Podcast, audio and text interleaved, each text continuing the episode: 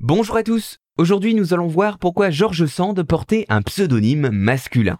La romancière et dramaturge George Sand fut une des personnalités les plus prolifiques de son temps, avec pas moins de 70 livres publiés dans le courant du 19e siècle, mais également des poèmes, des contes et autres. Au-delà de ses créations, elle marqua son temps par son indépendance, et ce malgré les critiques misogynes auxquelles elle dut faire face, notamment celle d'un certain Charles Baudelaire. Née sous le nom aristocratique d'Amantine Aurore Lucille Dupin de Franqueuil, elle va au cours de sa carrière changer de nom pour se mettre à porter celui qui sera transmis à la postérité, Georges Sand. C'est une des premières femmes de son temps à employer un pseudonyme masculin, mais alors voyons pourquoi a-t-elle choisi cette solution et pourquoi Georges Sand? En 1830, à côté son mariage, Amantine Aurore Lucille Dupin de Franqueuil tombe amoureuse d'un écrivain nommé Jules Sandeau. Pour arriver à vivre ensemble de leur passion commune, ils décident alors de commercialiser un livre. En 1831, un premier roman à quatre mains voit le jour, Rose et Blanche, ou la comédienne et la religieuse, une œuvre qui parle des douleurs morales ressenties par la jeunesse de l'époque.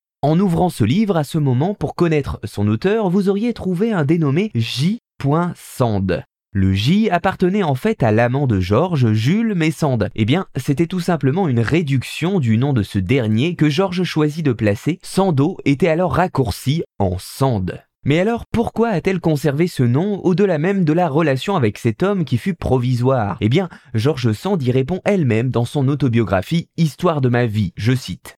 Le nom est tout pour la vente, et le petit pseudonyme s'étant bien écoulé, on tenait essentiellement à le conserver. Elle choisit ainsi dans un premier temps de s'effacer face à son amant tout en gardant à l'esprit que la renommée acquise pourrait être un socle utile pour écouler ses prochains livres et se faire un nom dans le milieu. Par la suite, sentant sa relation se fragiliser, au moment où son éditeur lui demande un second livre, elle décide alors de choisir le prénom Georges car ce dernier avait une symbolique qui renvoyait à sa campagne du Berry natal.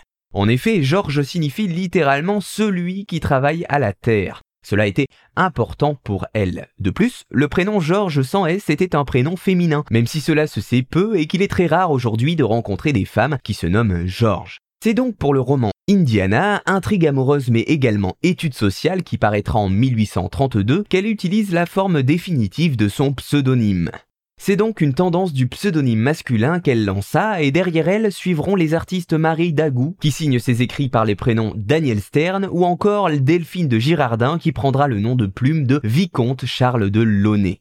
Et c'est pour cela que cette romancière, qui contribue à la naissance du féminisme et à la promotion de la différence et de la tolérance, prit un pseudonyme qui pour nous, aujourd'hui, est un pseudonyme masculin.